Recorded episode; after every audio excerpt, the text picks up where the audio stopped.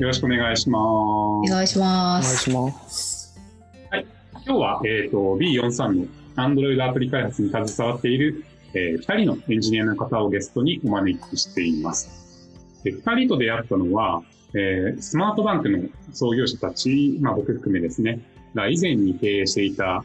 フリマアプリのフリルを運営するパブリック社でのことだったんですけど、えー、今日は2人の、2人との出会いと、まあ、一緒に仕事をしていった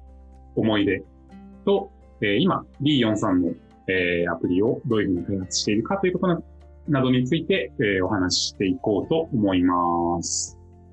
ゲスト一人目はですね、えー、安西ゆきさんです。こんにちは。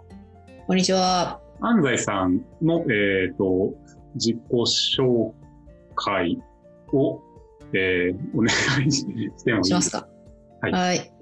株式会社ウフィカの代表取締役社長兼アンドロイドのエンジニアしてます安西由紀です。はい、アンドロイド開発者の方では、えー、知らない人はいないんじゃないかなと、えー、思いますが、あれですよね、ブログは、えっ、ー、と、あれ、YAM のザ記帳っていうそうですね。読み方で合ってます。アンドロイドからで、マップにググると必ず出てくるでおなじみのブログをずっと続けておられます。はい。で、えっと、もうお一方が、スマートバンク社のアンドロイドエンジニアの中村くんですね。中村、中村って呼ぶのがいいのかなこのまでも中村と。中村と呼ばれることが多いですね。はい、よろしくお願いします。お願いします。えー、中村も簡単に自己紹介お願いできますか？そうですね。そのファブリックでフリマアプリフリールのアンドロイド版の開発を2015年頃からさせていただいてて、えっ、ー、と、その次にまたスマートバンクで B43 の iOS 版の開発を担当させていただいてます。はい、本当に、えっ、ー、と、僕とは、えー、そうですね、まあ、かれこれ、5、6年一緒に仕事してもらってるっていう感じで、はい、まあ、あの、最初の印象的な出会いみたいな ところだったりについて、今日は、えー、お話を聞きできたらいいなと思っております。で、えっと、時系列で言うと、僕やクリルを運営したパブリック社のメンバーが出会った順番で言うと、安西さんの方が先に出会っていて、お会いしたのは、えっ、と、2014年ですね。まあ、今回調べたんですけど。ああ、もうそんな前でしたっけ？そうですね。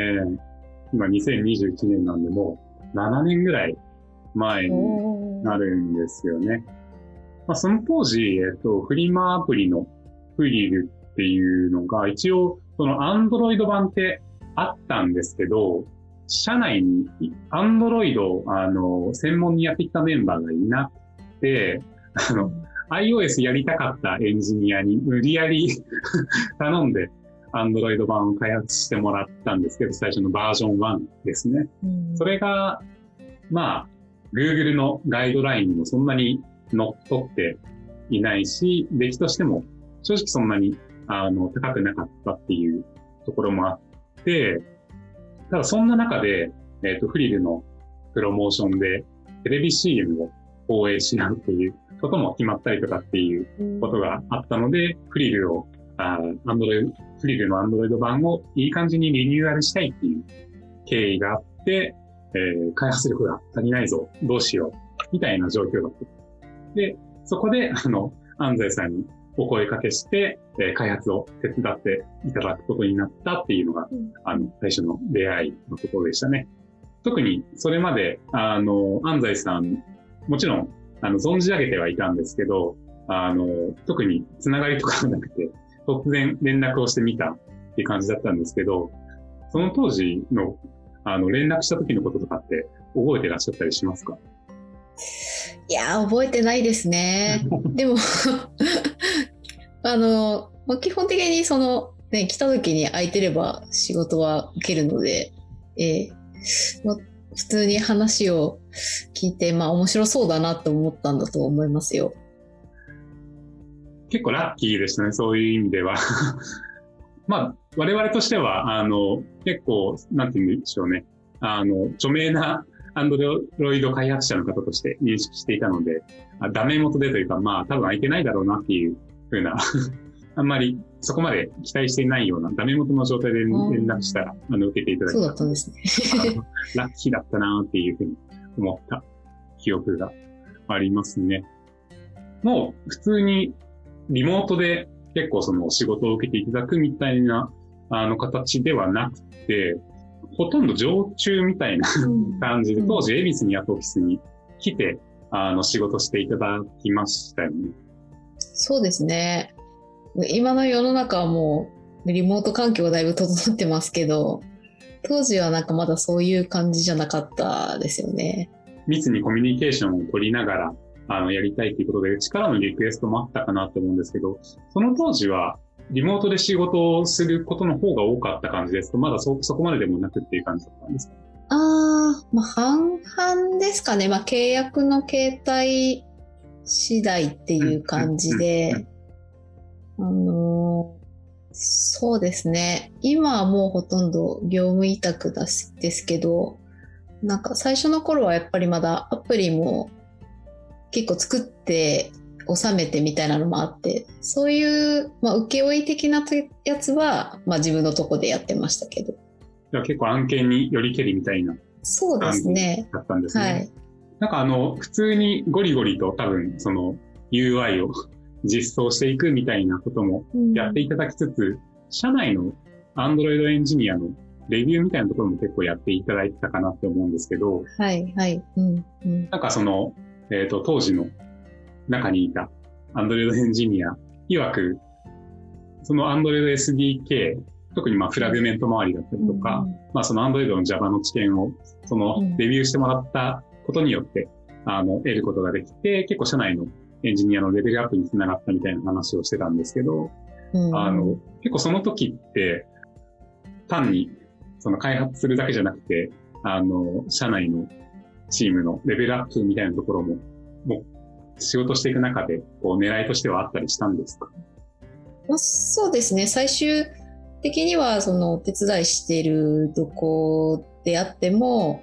あの、まあ、自分のところで、アンドロイドの開発力をつけてもらって、もう私は卒業するというのがすごい。そういうサイクルを回目標なので、はい、そうですね。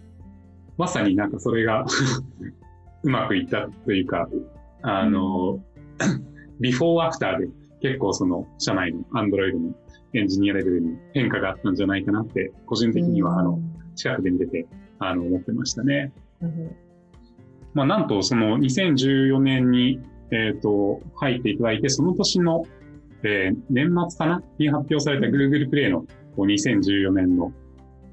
ベストアプリにうん。初めてあの選ばれることができたんで、それは結構社内的にもあのハッピーなニュースでしたし、あの、アンドロイド版がどんどん良くなってるなっていうのをこう感じさせるような出来事でしたね。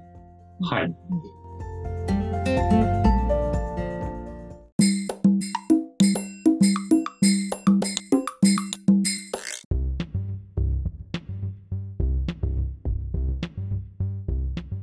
で、なんか一方で、えー、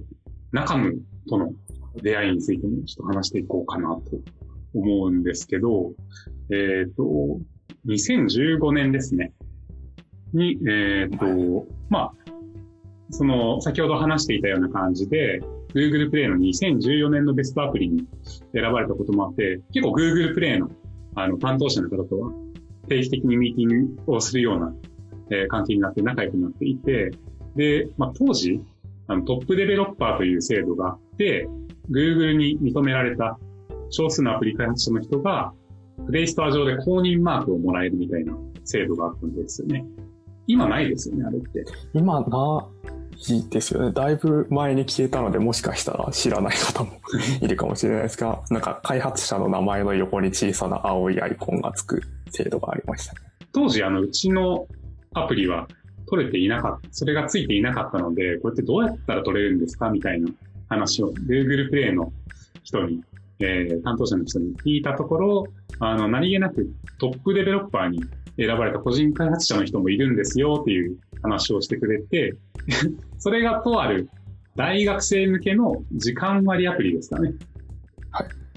を、えー作ってる開発者の人だって話を聞いて、で、そんな優秀なアンドロイドエンジニアがいるなら、会ってみたいなと思って、コンタクトを取ったのが中野だったはい。という話で。あんまりあの覚えてないし、多分僕がやったんじゃないんですけど、連絡先って多分公開されてなかったんで、なんか Google プレイとかそのサービスのドメインの登録情報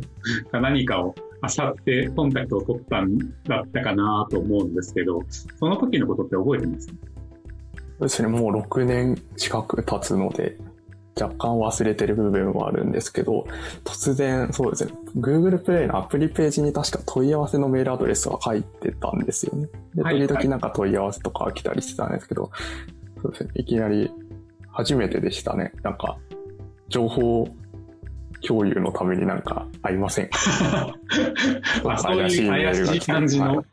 連絡の仕方だったんですね。確か一回断った記憶があるんですよね。それはなんか自分自身もこう浪人生だし、なんかあんまりその会社に入ってアプリを作るみたいなイメージがなかったんで、一旦断ったんですけど、なんか1日2日経った後、もう一回なんか似たような文面のが来て、ちょっと断る日本語思いつかないなっていう話を受けた記憶はあります。えっと、整理すると、その当時中野は、えっと、19歳、19歳ですかね。あそうで19す歳で、えっと、浪人生だったんですよね。ちょっと先言っちゃいます。で、受験の傍ら、趣味で Android アプリを開発していって、でその時に連絡が来たっていうことなんですよね。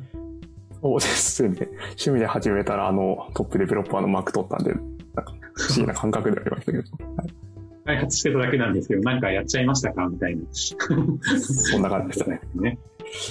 ああ、なるほど。あ、で、もうその時の連絡の内容自体は、よかったらうちで働きませんかみたいな感じだったんですよね。メール自体はそこまでは踏み込んでなかったですね。ただ会いませんかっていう最初のステップ。実際にお会いして、まあランチ食べて、うん。そうですね、んんオフィスにちょっと見学みたいなところまで。ああ、見学に来たで流れるみたいなね。多分、その話を聞いたときに、その、いいエンジニアだったらぜひ採用したいな、みたいな、下心はね、あったかなと思うんですけど、確か、その、会ってみたら、あの、浪人生だったんで、あの、誘っていいやらどうするみたいな 話をしたような気がするんですけど、そうですね。結果的に最初は浪人しながら、パブリック社でインターンとして働くことになったっていう感じだったんですね。はい。そうですね。うんうんうんそれはもう、あの、誘われて断る日本語を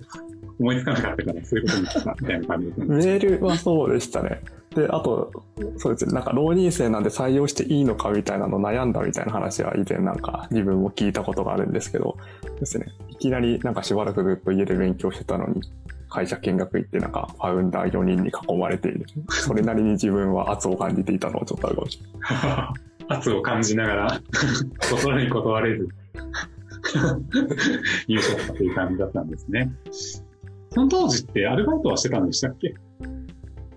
アルバイトもしてなかったですね。はいはい浪人生で勉強なりアプリを作ったりなりしてました。純粋に勉強する時間を 奪って働いてもらうことになってしまったという感じだったんです。えーっと、まあ入って、その入社した後って、あの、キャッチアップの期間だったのかなと思うんですけど、今回その 話を聞くにあたって、その当時のドキュメントを読み見返してたんですけど、あの、初日に、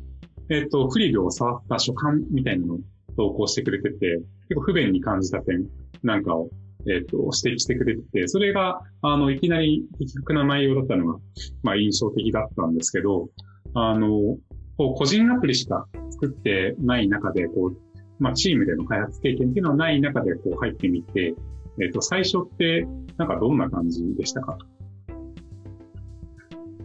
本当にそうですね。右も左もわからないんで、ちょっとふわふわしてたんで、当時の記憶が怪しいんですけど、まあその一人で作ってるんで、一人で作ってるの、それこそなんか、あんまりプログラミングの経験自体初めてでいきなりわーってアプリ作ってリリースしたみたいな感じだったんで、まあまあ、ベースとなる技術力もないし、ちょっとなんか自信なさげな状態で、うん。何もわからないみたいな、困惑してたのはちょっと覚えてますね。最初ってどういうことを任されたんでした？そうですね。最初、なんか具体的になんか一周投げられたっていうか、よりかは、なんかアプリ全体見て、なんか気になったところを一旦直すっていうのとか、細かいライブラリーのアップデートとか、なんかそういったものをやっていた記憶がありますね、最初の1ヶ月ぐらい。なんか以前、なんか話してた時にエピソードとして、最初にその巨大なフルリクエストを送って、安西さんにレビューでしばかれたみたいな 話を聞いたことがあったような気がするけど、そういうこと。それは、あ、実際あったんです。実ありましたね。具体的に言うと、確かターゲット SDK バージョンが古いまま止まってて、あとサポートライブラリーも古かった状態で止まってて、なんか、一個なんかライブラリーのバージョン上げたらいろいろ追従して変更しないといけないところが生まれて、こう、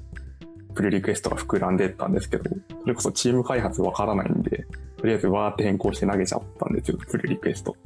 そしたらなんか、安西さんはじめとするメンバーにボコボコにされた記憶が。ボコボコって言うと良くないかもしれないですけど、レビューで指摘された記憶がありますね。いきなり任されて、フルリクエストをこう、意を消して送ったら、先輩方と安西さんにボコボコにされるっていうはい。事件があったんですね。安西さん、その時のこととかって覚えてます？全然覚えてないですね。当時の中野の印象とかってどんな感じだったんですかね？ええー、うーん。なんかすごい若い子が来たなっていう感じだったような記憶がありますね。もう19歳ですからね。まあそんな経験がほとんどない中で、あの、安西さんだったり、他のメンバーにレビューしてもらいつつ、その、いろんな機能を振られては作っていったって感じだったんですかね。結構その時って、えっ、と、今 Google にいる黒川さんとか、えっ、と、今ヘイにいる坂田くんとか、まああとファウンダーの、えーカットメル君とかと一緒に仕事することが多かったのかなと思うんですけど、結構その人たちからの指導というか、学んだりしたこととかっていうのも結構大きかったんですかね。そうですね。かなり大きかったですね。その、なんか黒川さんとかが書いてるコードを見ながら見よう見まねで書いてみたりとか、うん、うん、うん。このやってることを真似しながらなんとかやってった記憶があります。真似しながら学んでいくみたいな感じだったんですかね。実際のタスクをこなしつつ。そうですね。真似しながらやってたんですけど、ちょっとなんか、そうですね最初 Android コミットしてたのかな ?5、6人結構多いメンバーでやってた記憶があるんですけど、こう自分が入って、確か新しいプロダクトをその時また別にはい、はい。やるみたいなんで、メンバーいなくなって気づいたらなんか自分とか、なんか自分と黒川さん二人とかなんかメンバー減ってって、めちゃくちゃ頑張らなきゃみたいな状態になったのちょっと覚えてます。浪人生なのに。えっ、と、ちなみに中野が入社するきっかけになったトップデベロッパーなんですけど、実は中野が入社するちょっと前の、えー2015年の6月に、えーめでたく選出されて取ることができて、Android のブログですかね。の Android デベロッパーストーリーっていうので動画も撮ってもらったりとか、それがその年の Google I.O. でも流れてたりとかっていうのが、えっ、と、結構印象的な記憶として、えー覚えてて、で、まあその当時の Android エンジニア曰く、あの、ビデオにはパブリックのメンバーしか登場しないんですけど、まあ、そのベストアプリとトップデベロッパーは、ウフィカさんの協力なしには取れなかったっていうふうに語っておりました。本来さん、こういうふうになんか支援先が、その、こういった賞だったりとか、その、何かに選ばれたりとか、みたいなことって結構他にもあったりするんですか？そうだったかなあったかもしれないけど、あんまり昔のこと 覚えてない、覚えてないんですよね。い なるほど、なるほど。や、もうあの、次、この、ビヨンさんが撮るんで。ぜひ撮りたいですね。ベストアプリの話で言うと、あの、昔って結構その毎年同じアプリがベストアプリを取ったりみたいなこととかってあったんですけど、今って、あの、新しいアプリが毎年選ばれるみたいな感じになってるんですね。うん、確かに基本、一回撮ったらもうないかもしれないですね。え当時はその2014年にそのベストアプリを、えー取ることができたんですけど、実は2016年の、えー年末に発表された、えーベストアプリの賞も、えー、受賞、えー、ノミネートされて、えっ、ー、と、ベストデザインアプリっていう賞を、えー、取ることができたんですよね。なんで、まあ、その年の、えっ、ー、と、2016年の5月くらいまで安西さん、まあ、途中から入っていただく頻度は、あの、うん、減っていきはしたんですけど、うん、2016年の5月ぐらいまでお手伝いいただいていて、まあ、我々がこの楽天グループに、えー、MA されたりとかっていう、いろいろ変化がある中で、まあ、契約終了になったんですけど、まあ、その年の年末に、あの、そういった賞も取れたんで、本当に関わっていただくことで、パブリック社内の Android アプリのレベルがアップした、まさに手を離れたみたいな感じだったんじゃないかなと思いましたね。うん、中身この賞を取れた時のことかって覚えてます？もう5年ぐらい経ちますもんね。なんか、この、そのベストデザインアプリとして取れたのはそうですね。なんか、楽天グループ入りとか、なんか、事業的にも大きな変化があって、こう、なんか、事業的な数字もちゃんと追っていかなきゃいけないみたいなプレッシャーも上がっていく中で、こう、アプリも丁寧に作っていきますみたいな。なんか、社内向けのメッセージとしてもかなり、なんか、アンドロイドチームちゃんとデザイン含めてやっていきますよっていうのをなんかこう、言える根拠になったんで、そういう意味ではちょっと強い意味合いのあるものだったかなと思います。結構ポジティブな出来事でしたね。そうですね。はい。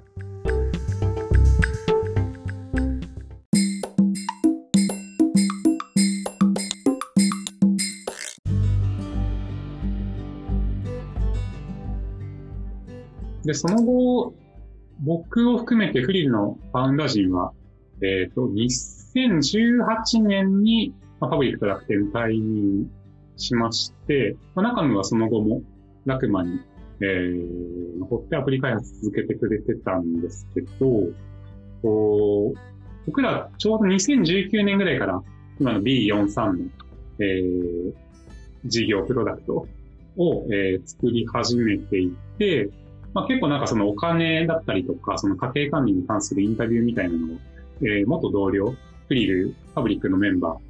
ー、えー、人たちにも、えー、していたりしたんですけど、まあ、中ムにもなんか、その、どういう感じでお金管理してますかみたいな話を聞いたりとかっていうのをしてる中で、話聞くことがあったんですけど、まあ、いろいろ話してる中で、ちょうど、その、いろんなタイミングが、タイミングがマッチして、えっ、ー、と、スマートバンク社に来てくれることになったと思うんですけど、えー、中ムは、あの、スマートバンクに参加してくれた経緯というか、まあ、なんで来てくれたかみたいなのは、その当時はどんな感じだったんですか？そうですね。まあ、入ったのは2019年なんですけど、なんか、その1年前、ファブリックが最後、なんか、まあ、楽天に吸収されてなくなりますっていうタイミングで、確か、なんか、アンドロイド版必要になったら呼んでくださいっていうコミュニケーションをした記憶があるんです。エモい。それは非常にエモいですね。それは、そうですね。まあ、エモさもありつつ、なんか、そうですね。アプリ開発始めてきてずっとこうフリーラフマで一つのプロダクトでやってきて、まあそろそろ新しいプロダクトも触りたいみたいな思いもあったんで、そういうことを話したんですけど、なんかそうですね、呼ばれてみたら iOS だったのちょっと意外だったんですけど、自分の中では割と早い段階で。そうですね。まあ他のなんか会社さんとか、なんかいろんなアプリ紹介していただいたりとか、あったんですけど、まあ自分の中で一番響くのはそれだったっていうのはあります。アンドロイド版必要になったら呼んでくださいって言われて、呼ばれてみたら iOS だったっていう。はい、そうですね。そうです。確かに、あの、今、B43 は iOS 版しかなくって、えー、それで来てくれてから、まあ、2年弱ぐらいずっと iOS 版の開発を続けてくれてる。まあ、フリルでも iOS の方もやるようになってたんですよね。そうですね。ただ、あんまりがっつりは入ってなかったんで、基本、Android エンジニアですとは名乗ってました。はい。スマートバンクに来てからはもう2年ぐらい iOS をひたすらやっていただいてるっていう感じなんですね。結構その、僕が、まあ、一人デザイナー、一人プロダクトマネージャーではあるものの、なんかその会社のことだったりとか、あビジネスの方だったりとか、いろんなことにあの首を突っ込まないといけないシーンが多いんで、この細かいデザインみたいなところまで実は見れてないシーンも結構あって、あの、中野がデザインに関しての 指摘をくれて、あの、僕の方で直したりとか、まあ、デザイン産業、デザインの作業自体も何割かお任せしてるみたいな感じになってるかなと思うんですけど、今はその B43 でどういうことに気をつけながらアプリを作ってるみたいなことってあったりしますか？そうです。まあ、あまりデザイン作業がっつりやっているという感覚はないんですけど、金融アプリなんで、やっぱりなんか普通に作ると難しくなってしまうというのはなんかあるかなと思って、それをなんか細かい文言であったりとか、なんか単純なアイコンであったとしてもちょっと情報量多すぎないこれみたいなものがあったりとか、そういったところはちょっとなんか気をつけながら Figma を見てから実装するようななんか形にしてますね。そうですよね。なんか二人でよく話してるのは、まあ普通の人が使えるようにしようとか、まあ、人類が使えるアプリを作ろうみたいな。人間にとってもあの複雑すぎて理解できないようなアプリって世の中に存在してはいるので、まあそういうアプリにはならないようにしようみたいなことは話しながら作ったりとかよくしてますね。で、なんかうちの開発してる中で、あのデザイナーから見てすごい楽だなってあの思ってるのが、まあ、あの Figma のデータを共有して、まあそれをアプリエンジニアの方で見ながらどんどんアプリを実装していってくれるっていうのが、あの、すごい楽だなと思いながら作ってたりするんですけど、安西さん、あの、案件としてその iOS 版しかないアプリを、あの、はいの Android, Android 版を開発するみたいな案件を受けられてることも過去にあると思うんですけど、結構はいこういったその開発の仕方ってよくあったりするんですか？あーこう日本のスタートアップさんだったら結構そういうのありますね。うんやっぱり日本 iPhone が人気なんで、やっぱね iOS からやるっていうところありますよね。そうですか。そして Android 版のデザインデータがない。ああ、そうそう、そういうのもありますね。なんで、その、どうなんだろう。どこの エンジニアの方もそういった受け方をしてくれるもんなのかちょっとわかんないんですけど、うちもまあ、あの、どこにもれず、吉成、吉成やりますよ。iOS かしか作ってなかったんで、そういうふうに吉野にやってくれるみたいなのは非常に助かってるなっていうのがありますね。で、えっと、そうですね。まあ、そんな感じで、えっと、中ムとは、その、こうフリルで一緒に働いていて、また、そのスマートバンク社で、えー来てくれて、アプリを一緒に作ってたっていう感じなんですけど、なんと、なんと、えー今は実は、実はというか、そうですね、安西さんに、あの、またのおお手伝いいただいている現状がありまして、まあ、今回もですね、その、アプリエンジニアは今中身しかいないので、Android 版を並行して開発走らせるのは、そのリソース的に難しいぞっていうのがあったので、ちょっとダメ元で安西さんに 連絡してみようかっていう。ダメ元でしたそうですね。あの、突然また連絡してみたんですけど、それは、なんで受けてくれたんですか、安西さん？暇だったからです。また、またも空いてたというね、ラッキーがあって、あの、受けていただくことができたんですけど、結構、あの、お願いするときに、中身は、ちょっとあの、緊張の面持ちを見せていて、いたような気がしたんですけど、なんか安西さんにお願いするみたいなときになんか、思い、思うことはあったりしたんですか？いや、なんか、そうです、昔の話にまた戻っちゃうんですけど、自分が入ったタイミングではファブリカ週1ぐらい、毎週火曜だったかな、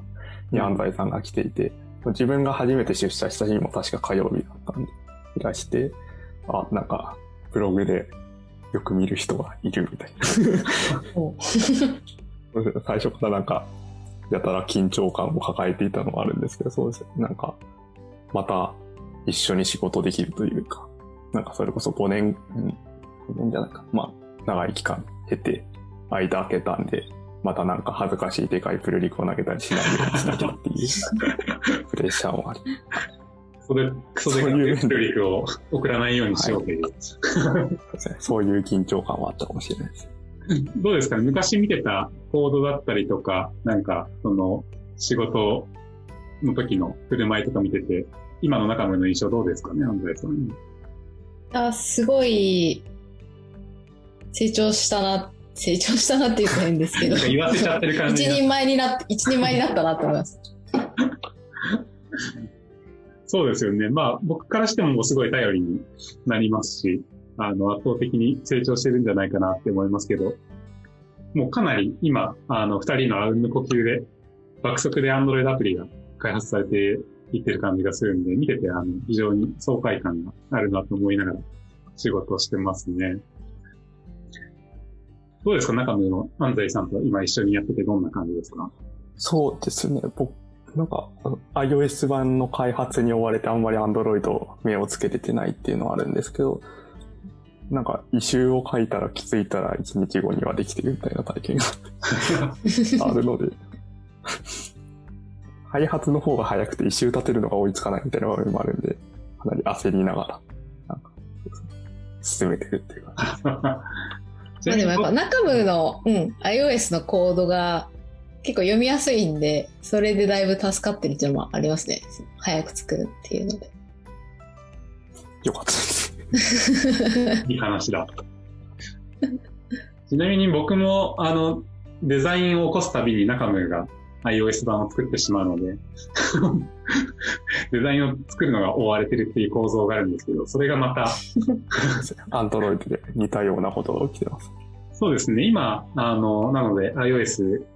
で引き続き見てもらいながら、あの、Android 版を安西さんに開発していただいてるっていうあ感じではあるんですけど、どうですか、うんあの、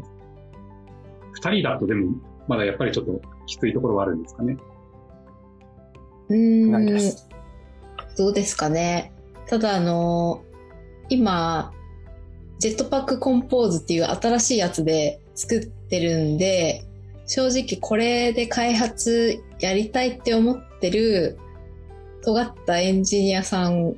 はいるんじゃないかなって 思うんで、そんなに今これでプロダクトやってるとこないと思うんで、そういう人にはね、刺さるんじゃないですか。ここの職場は。はい新しいことをやりますよと。結構珍しいんですね。珍しいと思いますよ。あの、ええ、これでもうプロダクト出たら、あの、事案として Google に宣伝しろって言ってもいいレベルだと思います、私はお。ーそうなんだ。まだベータ版ですもん。ええ、まあ一応来月 stable になるんで、そしたらもうあの、大手を振ってリリースできますよ。なるほど、なるほど。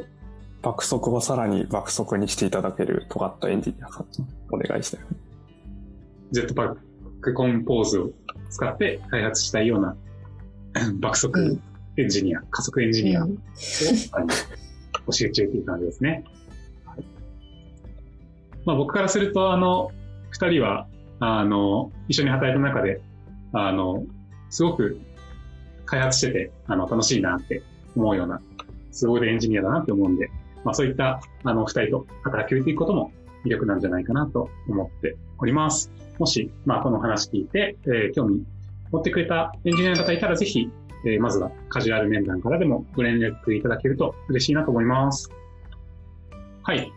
そんな感じで今日はお二人との出会いと B4 のアプリ開発について